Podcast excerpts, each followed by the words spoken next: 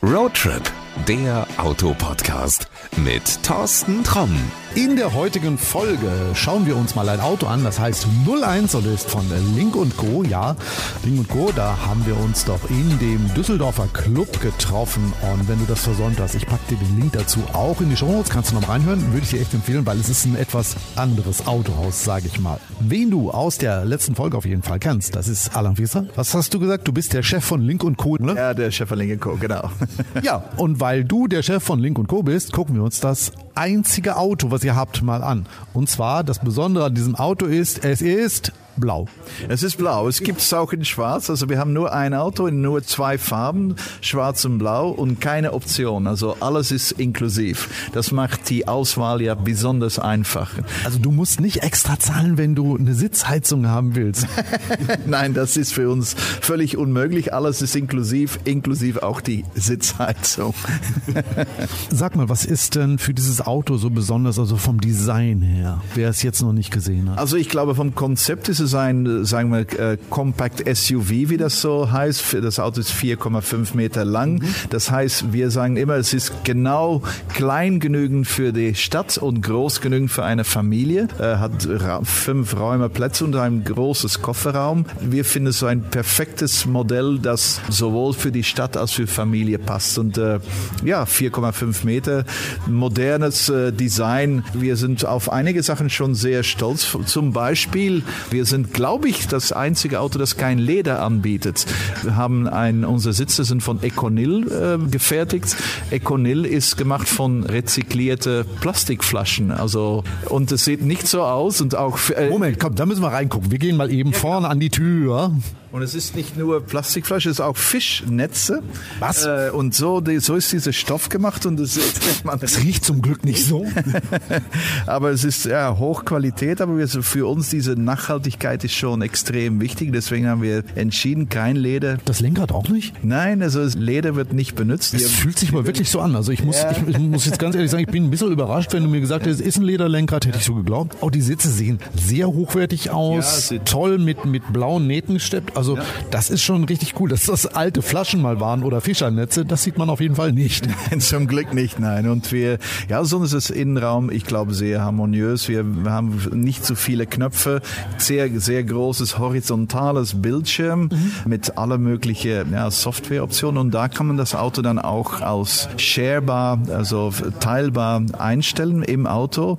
Aber ja, so ist es ein, ein Plug-in-Hybride. Das heißt, dass man sowohl die Vorteile von Elektromobilität hat, aber auch nicht die Angst hat für Reichweite. Unsere Batterie geht für etwa 70 Kilometer. Das heißt, man kann 70 Kilometer weit fahren, ja. nur auf der Batterie und hat dann ein äh, normaler Benzinmotor, drei Zylinder, 1,5 Liter zur Verfügung.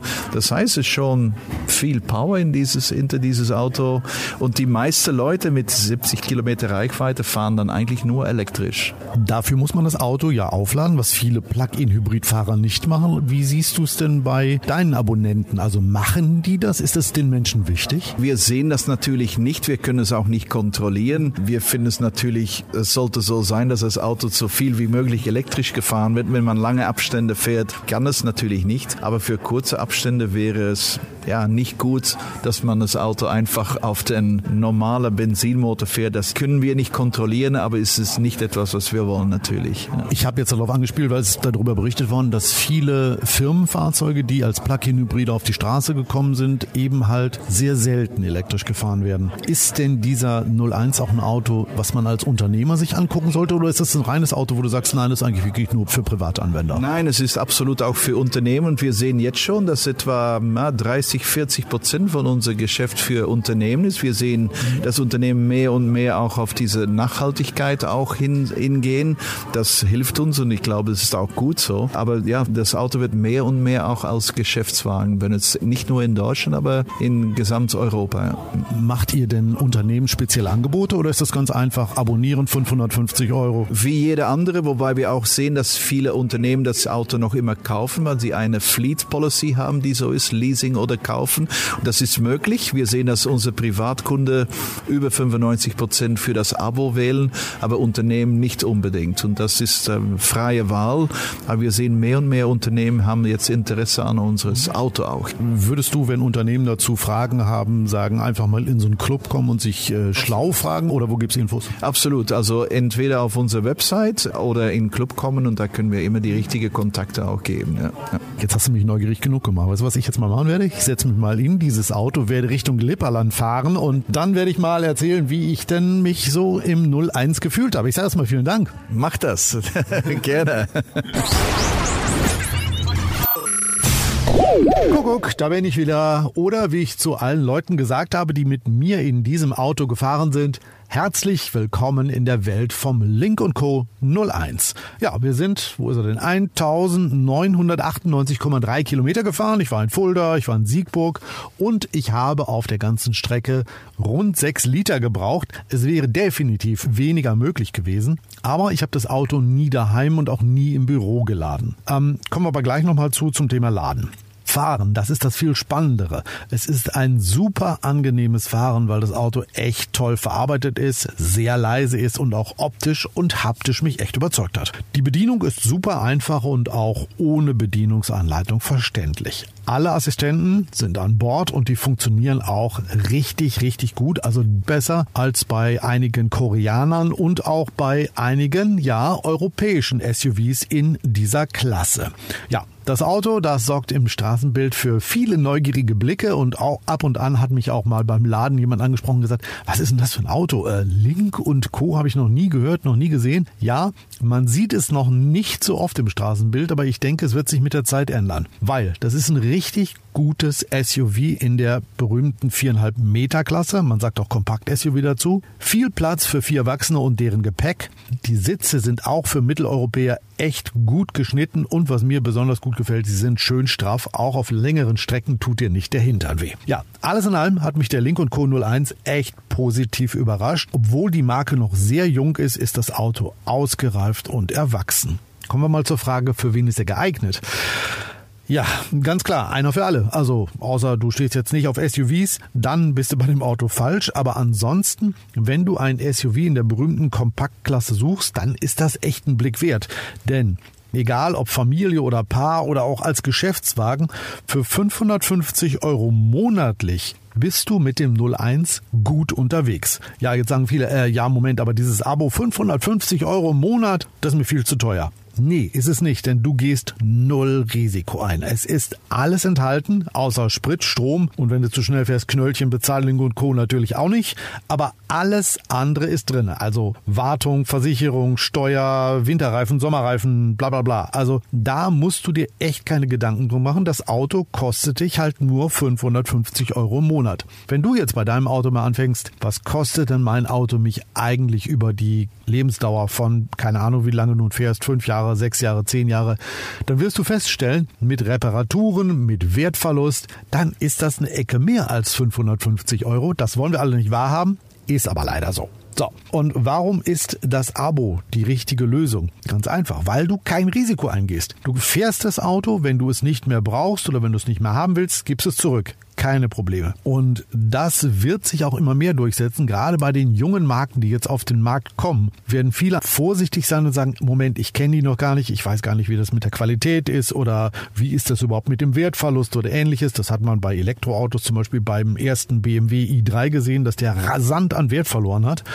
Und das blüht dir nicht. 550 Euro im Monat und das ganze Thema Restwert ist alles vom Tisch. Das finde ich ist eine gute Sache, gerade eben weil die Marke ist noch neu. Wenn du da nicht ganz sicher bist, werd einfach Mitglied in dem Club von Link Co. und fahr das Auto. Und wenn es dir wirklich nicht zusagt, dann gibst du es einfach zurück kostet der Spaß einmalig 550 Euro. Das war's. So, für wen ist er noch eine Alternative? Für Leute, die gerade auf ihre Autos warten, wäre er vielleicht noch mal eine Alternative, denn Link Co. kann das Auto kurzfristig dir zur Verfügung stellen. Ähm, bei anderen, die warten schon über ein Jahr auf ihr Auto, auf ihr Elektroauto auch meinetwegen. Und da ist es, glaube ich, eine gute Chance zu sagen, so komme ich an ein neues Auto, so muss ich nicht die alte Leasingkarre weiterfahren. Und zudem, ich fahre auch mal eine andere Marke und guck mal ein bisschen über den Tellerrand hinaus. Vielleicht ist der Link Co. 01 für dich ja das nächste Auto, wo du sagst, den hätte ich eigentlich gerne als Geschäftswagen und dann möchte ich ihn nicht leasen, sondern abonnieren einfach und fertig. Ich will auch nicht allzu viel dazu erzählen. Fahr das Auto einfach und dann weißt du, wovon ich rede. Ich habe am Anfang über das Thema Laden gesprochen und habe gesagt, wir kommen mal darauf zurück. Und da sind wir jetzt bei der berühmten Rubrik was hat dich denn geärgert oder worüber hast du dich gewundert? Und das ist jetzt mal so ein kleines Ärgernis für mich gewesen. Das Auto hat keine Schnellladefunktion. Also du kannst es nur am Wechselstrom laden und wenn die Batterie richtig leer ist, bei 0% und du schließt ihn an, dann braucht er viereinhalb Stunden, bis er voll ist. Also war bei mir zumindest so. Dann hast du zwar wieder rund 70 Kilometer, die du fahren kannst, aber viereinhalb Stunden muss das Ding an der Steckdose hängen. Wenn man das zu Hause macht, also eine Wallbox hat, überhaupt kein Problem. Stellst ihn abends hin, morgens ist er voll, alles gut. Wenn du während der Arbeit das Auto laden kannst, auch kein Problem. Morgens hingestellt im Büro, abends vollgeladen, ab damit nach Hause. Wenn man allerdings kein Eigenheim mit Wallbox hat, da muss man dann einfach mal gucken, wenn man unterwegs ist, wo lade ich ihn denn und wo kann ich ihn mal so lange stehen lassen. Mir persönlich hat das nicht geschadet. Ich habe es so gemacht, wenn ich irgendwo einen Termin hatte, habe ich geguckt, wo die nächste Ladesäule ist, habe ihn dahingestellt und bin dann auch mal zwei oder drei Kilometer zu Fuß gegangen. Ja, älteren Menschen wie mir schadet das nicht, sich auch mal zu bewegen. Allerdings, wenn es regnet, stürmt und schüttet, dann ist es ein bisschen blöd, aber Egal, ich habe es überlebt. Auf jeden Fall, das wäre ein ganz kleines Ärgernis, wo ich sage, ist doof, würde ich mir anders wünschen. Ich hätte gern schneller da drin. Keine Ahnung, was demnächst kommen wird, aber ich denke, bei Link Co. wird man sich auch um diese Sachen Gedanken machen. Ja, und mehr will ich zu diesem Auto auch nicht sagen. Mein Tipp ist, geh ins Internet. Ich packe dir den Link zu Link und Co. Schönes Wortspiel in die Shownotes und da klick mal drauf und reservier dir deine Probefahrt. Klar, du kannst das auch im Club machen. Das geht in Hamburg, das geht in Berlin. Das geht in München und neuerdings geht es natürlich auch in Düsseldorf und schon alleine deshalb, der Clubbesuch ist toll, aber du darfst da das Auto auch mal fahren und wenn du es gefahren bist, dann weißt du, warum ich sage, 550 Euro dafür im Monat sind ein echt faires Angebot. Ja, und das soll es für heute auch gewesen sein. Falls du uns abonniert hast, dann kann dir nichts passieren, dann werden die nächsten Folgen automatisch in deinem Smartphone oder auf deinem Tablet auftauchen und wenn du das noch nicht gemacht hast, dann schau jetzt mal in deine App Dort siehst du irgendwo den Button Abonnieren. Drück da mal drauf und dann hören wir uns beim nächsten Mal wieder. Ja, das soll es für heute gewesen sein. Ich wünsche dir eine gute Fahrt. Pass gut auf dich auf. Bis denn dann und tschüss. Das war Roadtrip, der Autopodcast mit Thorsten Tromm.